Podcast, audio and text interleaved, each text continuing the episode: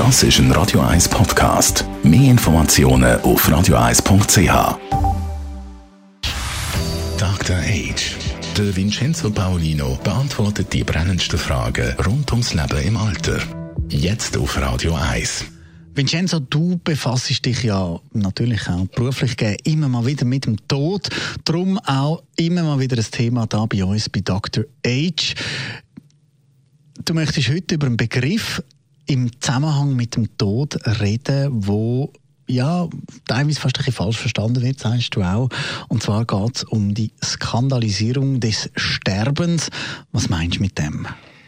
Ja, es ist äh, für mich als auch Vertreter von ähm, den Almakasa Wohn- und Lebensgemeinschaften, ähm, auch von unserer Branche als Pflegeheim, ähm, interessant und manchmal auch ähm, schwierig äh, zu beobachten, wie die Gesellschaft ganz allgemein, aber auch Medienvertreter beispielsweise mit dem Thema Tod im Pflegeheim umgehen.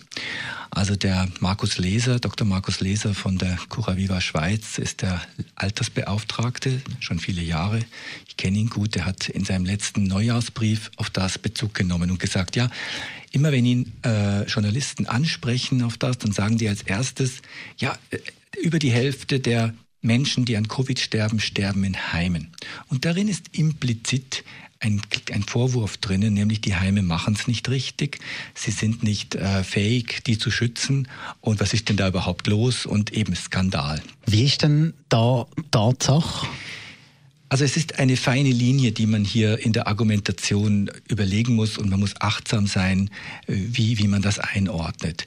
Einerseits leben natürlich in den Pflegeheimen und die Schweiz hat eine, also von der Dichte her, eine, eine gute Dichte an, an, an Einrichtungen, an Orten für Menschen, die älter sind und die Pflege brauchen.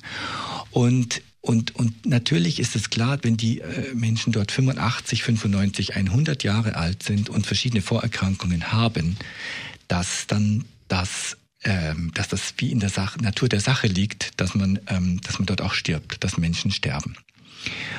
Auf der anderen Seite kann man sich auch nicht in eine Wurstigkeit hineinbegeben und sagen, ja, nur was soll's, gell? Menschen sterben halt. Das haben ja auch einige Politiker gemacht, ähm, in der Schweiz auch. Und gesagt, ja, was soll's, gestorben wird immer. Mag ich mich erinnern an ein Zitat. Und das geht natürlich auch nicht.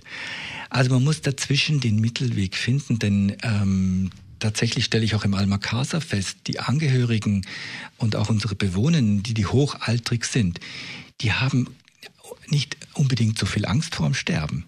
Sie möchten nur gut sterben, also begleitet sein, schmerzfrei sein, äh, in, ähm, sich äh, aufgehoben fühlen und jemand auch noch die eigene Identität behalten und nicht eine Nummer sein. Das, darum geht es vielen Menschen.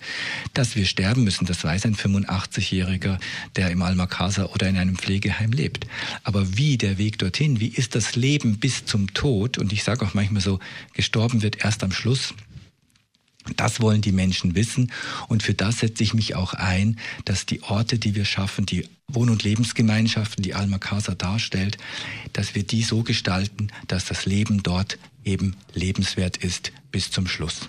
Danke vielmals. Vincenzo Paulino, mehr vom Dr. H heute in einer Woche oder jederzeit auf radio1.ch. Dr. H. Jeden Sonntag auf Radio 1. Unterstützt von Alma Casa, Wohngruppe mit Betreuung und Pflege rund um Uhr. www.almacasa.ch